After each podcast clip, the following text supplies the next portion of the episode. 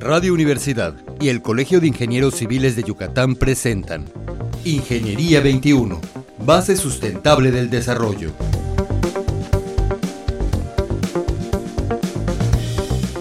Muy buenos días, bienvenidos a nuestro programa Ingeniería 21.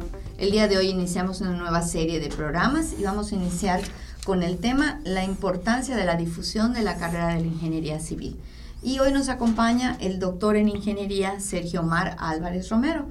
¿Cómo está, doctor? ¿Qué tal, Tere? Muy buenos días. Muchas gracias por su presencia, doctor.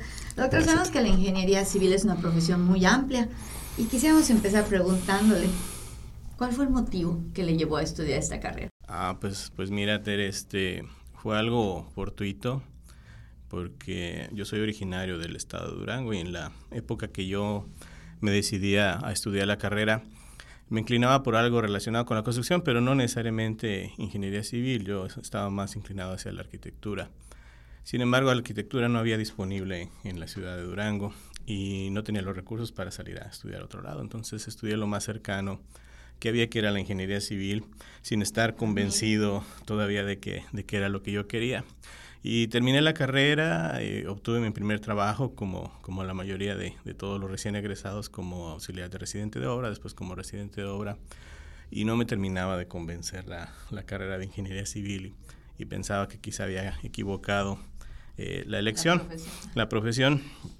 Y fue entonces que, que, en una plática expresándole esta sensación que yo tenía a uno de mis ex profesores de la, del Tecnológico de Durango, que me recomendó que, que, me siguiera preparando y estudiara una maestría. Y en, fue entonces que, que él, él, me recomendó la, la, maestría en ingeniería de construcción de la Universidad Autónoma de Yucatán. O sea, somos famosos. Así Durango, es, hasta en Durango. Él egresó del, del, de, de, esta maestría okay. muchos años antes y, y me, la, me, la, recomendó. Así que vine a, a, a Yucatán a, a, estudiar la maestría en el año de 1992 y la maestría me abrió el panorama completo de la, de la construcción de, de la ingeniería civil y vi lo amplio que es la, la, ingeniería civil. Y a partir de ahí nació mi, mi, pasión por la, por la construcción, que es una de las especialidades de la, de la ingeniería. civil. Y creo que fue la, la, la mejor decisión de, de, mi vida porque a partir de ahí este, me enamoré de, de la carrera. Entonces esa fue la, la, la inquietud mía para empezar a, a, estudiar y después pues este recientemente todavía me motivó a estudiar el doctorado para profundizar un poquito más en lo que es la, la ingeniería específicamente en el área de construcción. Bueno, precisamente por eso que nos comenta, es importante, ¿no, doctor, que la gente sepa qué hace un ingeniero civil, o sea, qué es la carrera de ingeniero civil, porque a veces pensamos que solo construye claro, y nada más. Claro, y además la, la carrera de ingeniería civil es, es tan amplia, es tanta tanta especialidad este, que, en, la, en la cual te puedes tú eh, dedicar profesionalmente, que sí es muy, muy interesante que la gente lo conozca y entienda y, valore un poquito eh, la labor del ingeniero civil, que a veces este, eh, cuando se realiza un proyecto, sobre todo la etapa de planeación, de diseño, no son tan valoradas y, pocas veces son apreciadas el, el la importancia que esto tiene para el éxito de, de un proyecto. De y muchas cosa. veces este, los clientes hasta están un poco renuentes de, de pagar esta ingeniería. Que la es, parte del diseño. Exactamente, la parte del diseño, la parte de planeación, que es lo que garantiza el, el, éxito de un buen proyecto de construcción. Entonces, por eso es muy importante que, que sí se conozca.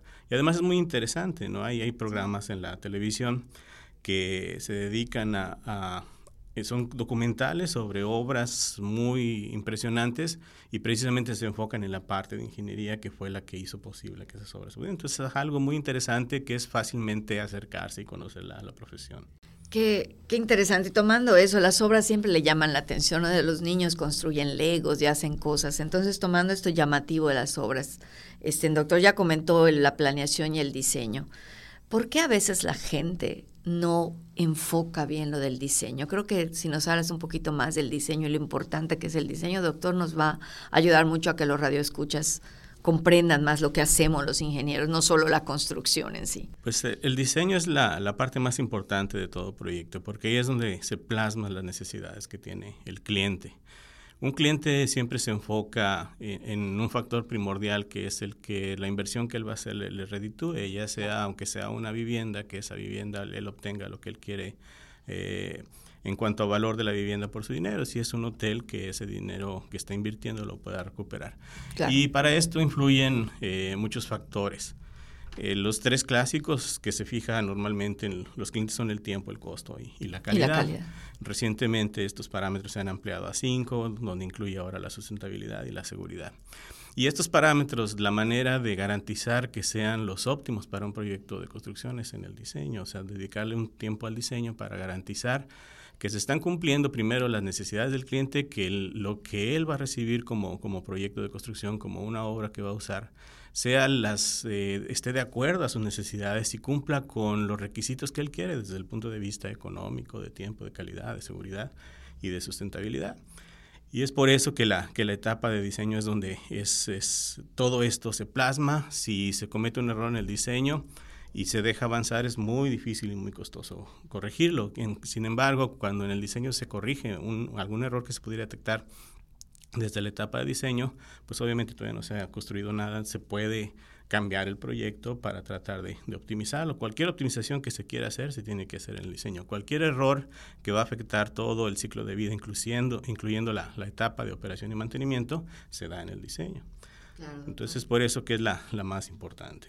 Yo creo que eh, es muy bueno que el cliente sepa, pero muchas veces se da, doctor, que diseñamos y hacemos ya el, diseño completo, pero el cliente no puede percibir en un plano, en un papel, ¿verdad? Lo que es el diseño. ¿Qué les sugeriría a los clientes? ¿Qué puede hacer un cliente?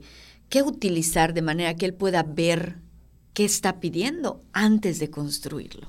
Eh, obviamente la, la, manera en que comúnmente se, se, transmite el diseño al cliente para verificar que efectivamente es lo que él quiere es a través de, perspectivas que más que todo expresan el, diseño arquitectónico, el diseño funcional eh, hasta cierto punto eh, pero más allá de eso, todo el diseño estructural, el diseño hidráulico, todo lo que nos toca a nosotros no está plasmado ahí. Y a veces el, el, el, cliente tampoco debe de, preocuparse por eso.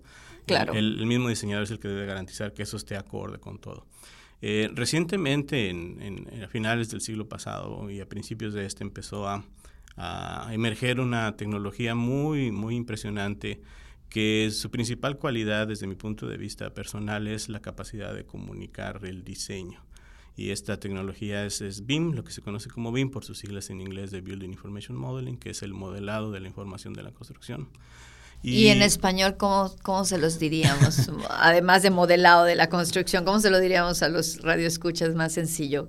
Claro, el modelado de la, de la información de la construcción es una tecnología que se basa en representar eh, de manera tridimensional todos los aspectos del diseño. El aspecto arquitectónico eh, es el que lidera porque es lo primero que se define. Y alrededor del aspecto arquitectónico pues se definen todos los otros diseños, que es donde a nosotros los ingenieros civiles nos toca participar, que es la parte de diseño estructural, la parte del diseño hidráulico, eléctrico, eh, todo lo que es la obra civil, la obra exterior y sobre todo la parte de constructabilidad, de planeación, que es la parte donde, donde yo me desempeño. Y entonces esto se plasma en una maqueta digital, la cual este, es, eh, se, se realiza como si se estuviera construyendo el edificio, pero en la, en la computadora. Entonces, al construirse el edificio en la computadora, no solo se está plasmando el diseño, sino también ya se está ensayando o probando lo que se quiere construir. Entonces, muchos de los errores salen desde el momento incluso que se está haciendo la maqueta. Y el cliente puede percibirlo más fácil, porque no es lo mismo que él vea los planos, vea la perspectiva, si trate en su mente de formar ese edificio en tercera dimensión, a que lo vea eh, físicamente, aunque sea en, una pantalla de monitor, es mucho más comunicativo que, ver los planos y, render estáticos.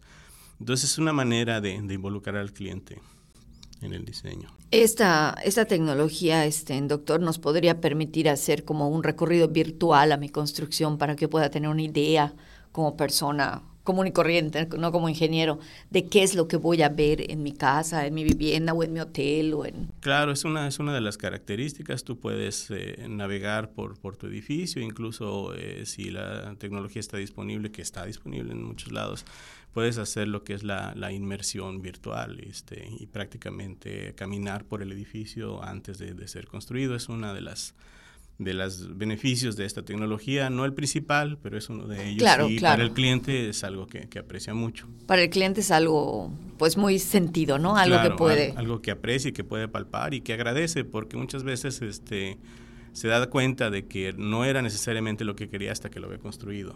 Claro. Y en este caso, pues lo vería antes de antes. sí, porque a veces te lo imaginas, pero te lo imaginas diferente a como el ingeniero lo está viendo. Cada quien lo vemos diferente. Exactamente. Y esta tecnología, ingeniero, también nos ahorra costos. Por supuesto, por supuesto, como te decía Tere, si desde que se está haciendo el modelo se detecta algún error que probablemente se fuera a, detectar de otra manera hasta que se esté construyendo, pues eso implica un costo, implica el costo de parar la obra en ese momento para resolverlo y además probablemente haya que cambiar algunas partes del diseño o algunas piezas o modificar parte de lo que ya se ha hecho para arreglar estas, estos problemas. Y esto es algo muy común en los proyectos de hoy en día. Si, si bien es cierto, los proyectos los construimos, tienen buena calidad, el cómo llegamos a esa calidad final no necesariamente es la ruta más corta. Entonces en el camino hay muchos problemas que ya aprendimos a vivir con ellos y aprendimos a lidiar, pero que definitivamente esta tecnología nos puede evitar todos esos costos.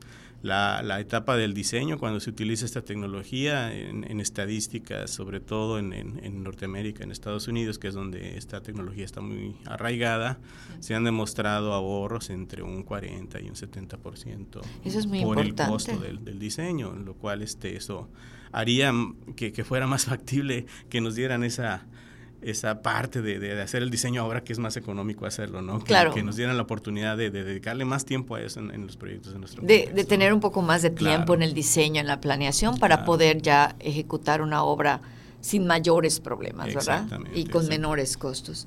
Y esa tecnología, esta filosofía de hacer un modelo virtual antes de construir este, doctor, ya la tenemos en Mérida. Ya, o sea, ya la tenemos en Mérida, estamos este, en, los pininos de, la implementación de esta tecnología.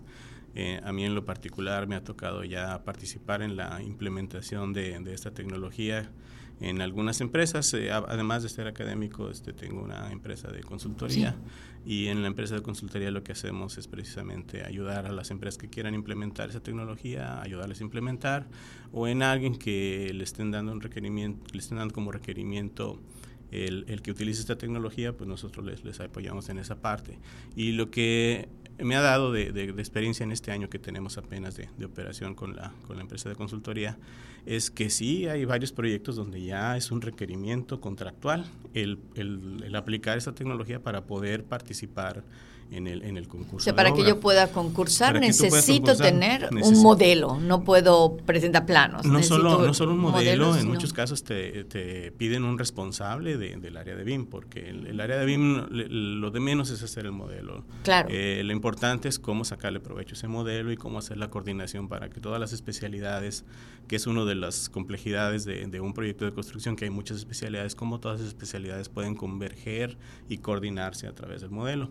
Y para esto pues se requiere una, una este, organización no adicional, sino una manera nueva de hacer los proyectos donde hay un responsable de esta coordinación. Y entonces a través de, del contrato, este sabe, ya es un requerimiento, me tocó ya un par de obras eh, participar donde esto es un, Apoyar a una empresa para que la empresa pudiera participar en el concurso. participar en un par de obras aquí en, en, en, la ciudad y este en Cancún es, es casi ya un, un, un hecho. Un hecho, una realidad. Entonces estamos ya caminando sobre algo más moderno y con más control sobre el proceso constructivo. Afortunadamente así es, estamos ya dando pasos y estamos dando pasos firmes. Entonces, como consultor usted ya ha participado en esto y como académico me supongo que en la facultad también los alumnos están aprendiendo un poco de esta filosofía. Claro, claro, estamos este, ahorita eh, introduciendo la tecnología tanto a nivel licenciatura como a nivel de maestría eh, todavía ahorita un poquito forzada, dado que no nos ha tocado una, un cambio, una modificación de plan de estudios, pero ya se tiene la estrategia para que cuando haya esa oportunidad de hacer el cambio, meterla de manera formal y que esto permee y que preparar los, los ingenieros que se van a necesitar muy pronto aquí en la, en la ciudad. Pues doctor, muchísimas gracias. Ha sido un tema muy interesante. Probablemente luego hagamos algo diferente para poder saber un poquito más de esta tecnología. Estimado Radio Escuchas, una servidora, Teresa Ramírez, le, se despide de ustedes y nos escuchamos en, la siguiente, en el siguiente programa. Muchas gracias. Ingeniería 21, base sustentable del desarrollo. Producción Radio Universidad y el Colegio de Ingenieros Civiles de Yucatán. Teléfono 925-8723. Correo electrónico ingciviles.prodigy.net.mx.